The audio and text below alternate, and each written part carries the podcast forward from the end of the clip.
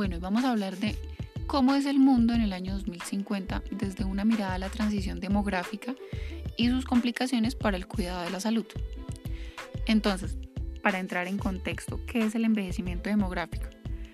Es un proceso de cambio en la estructura por edad de la población, es decir, un aumento en el número y el porcentaje de las personas en edad avanzada, o sea, de 60 años en adelante. ¿Por qué se da esto? Esto se da porque hay una tasa menor de natalidad que años atrás, como en 1810, por decir una fecha, y pues porque actualmente la esperanza de vida es mayor. Y pues bueno, aunque podríamos decir que llegaremos a vivir muchos años más y conoceremos a nuestros nietos y demás, esto también viene con ciertas preocupaciones, ya que pues para llegar a vivir una vejez digna serían necesarias nuevas leyes, proyectos, políticas y demás para proveer el bienestar a más personas mayores de 60 años en adelante.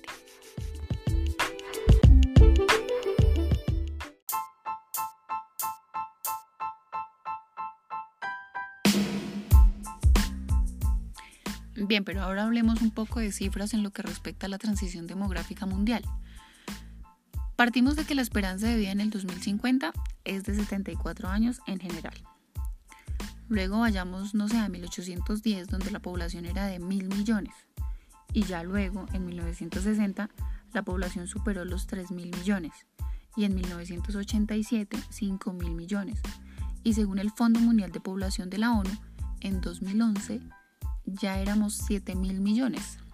Es decir, día a día va en aumento esta cifra poblacional. Este incremento, debido a lo ya dicho anteriormente, implica un aumento en la cantidad de adultos mayores.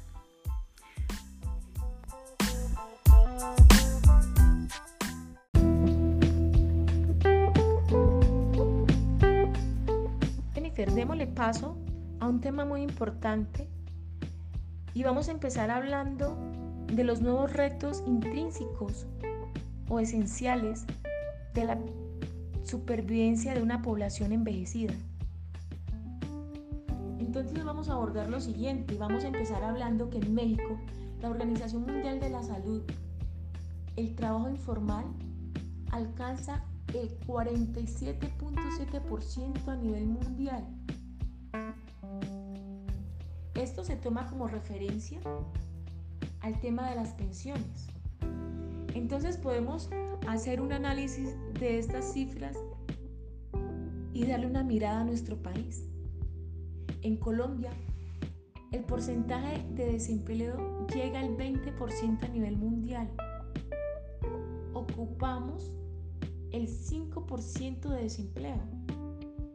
La problemática en nuestro país no es ajena, Jennifer a lo vivido en otros países, en este caso México, que siendo un país desarrollado vive el flagelo del desempleo. Pues en Colombia según pensiones. El hombre se pensiona a los 62 años de edad. Imagínense.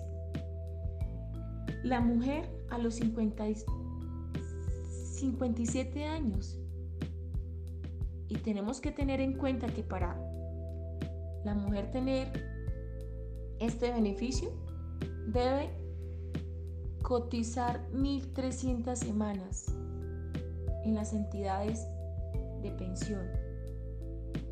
Pero miremos que no todo es color de rosa,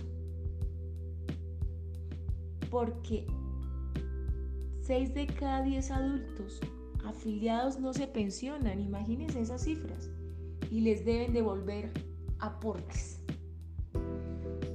Solo el 37% de trabajadores que cumplen edad de retiro logran los requisitos para obtener la pensión.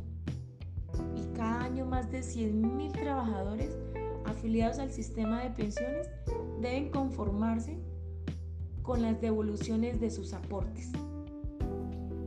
Según los reportes en Colombia, una de cada dos personas trabajan de manera informal o no tienen los suficientes incentivos para cotizar una pensión.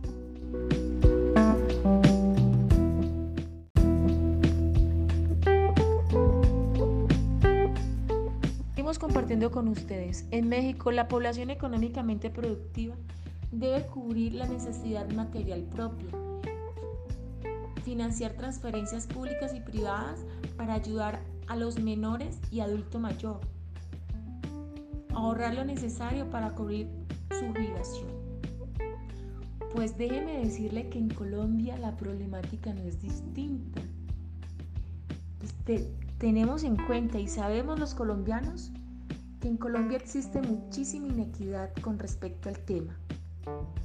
A pesar de que existen programas como Colombia Mayor, Raíz, el régimen de la prima media, entre otras. No hay una visión conjunta sobre los riesgos, como la baja de cobertura, el riesgo de supervivencia de la población y el déficit del Estado.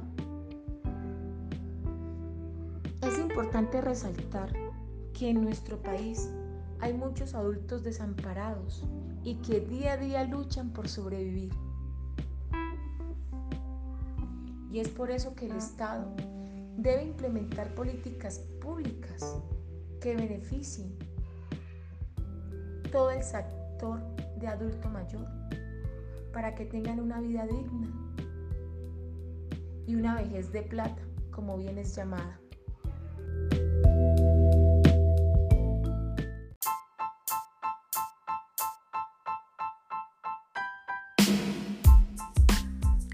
Y resumiendo lo que dijo nuestra compañera Giselle, se tienen tres retos principales.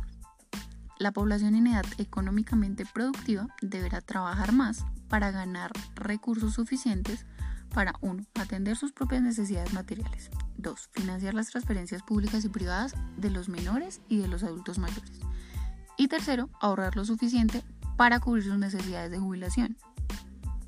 Pero bueno, y si existen estos retos que nos menciona nuestra compañera, ¿cuáles serían las estrategias para enfrentar el desafío del envejecimiento? He aquí el meollo del asunto. Es claro que la tarea principal es conservar y fortalecer la salud de los adultos mayores. Es decir, necesitamos fortalecer los servicios de salud, el acceso a servicios sociales y medidas de protección social, la creación de sistemas de apoyo para las personas mayores, políticas de salud pública y demás. Es decir, es acá donde está el problema de que hayan más adultos mayores que población joven, ¿sí? ¿Por qué?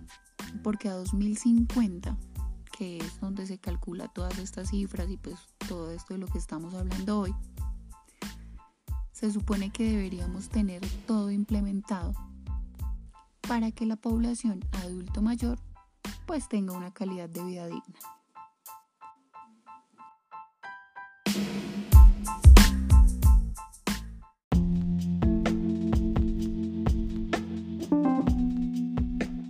Hablar del cuidado, una necesidad, un derecho y una oportunidad para los adultos mayores y los profesionales de la salud. El cuidado puede ser entendido desde múltiples niveles, de forma que puede definirse desde un marco genérico como una actividad específica que incluye todo lo que hacemos para mantener, continuar y reparar nuestro mundo. Ese mundo incluye el cuerpo, el ser, el ambiente, para entretejer una compleja red de sostenimiento de la vida.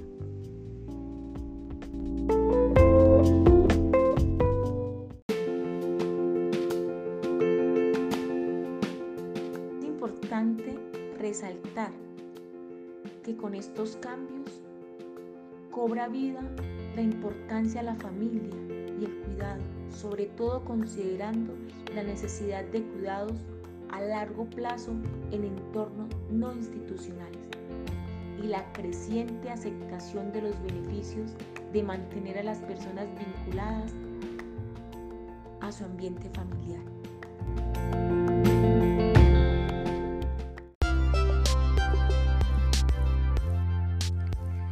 Y bueno, en conclusión, ¿qué tendríamos en el 2050?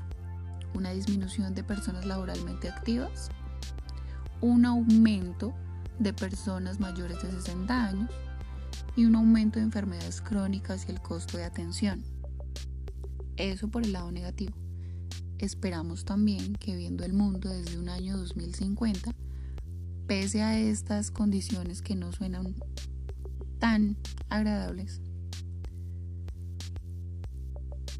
podríamos decir que asimismo habrían políticas nuevas, que estaríamos creando proyectos de labor social, que estaríamos incluyendo a nuestros adultos mayores, que no los estaríamos dejando a un lado, sino que estaríamos creando estrategias.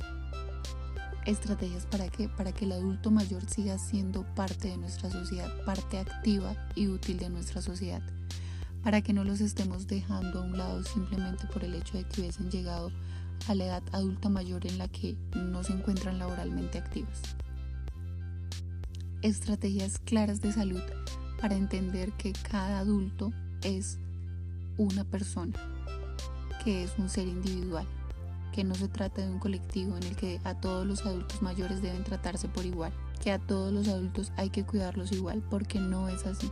Cada adulto, cada persona tiene unas necesidades de cuidado individuales particulares por lo cual vemos este año 2050 lleno de todas estas estrategias para garantizar la vida plena del adulto mayor.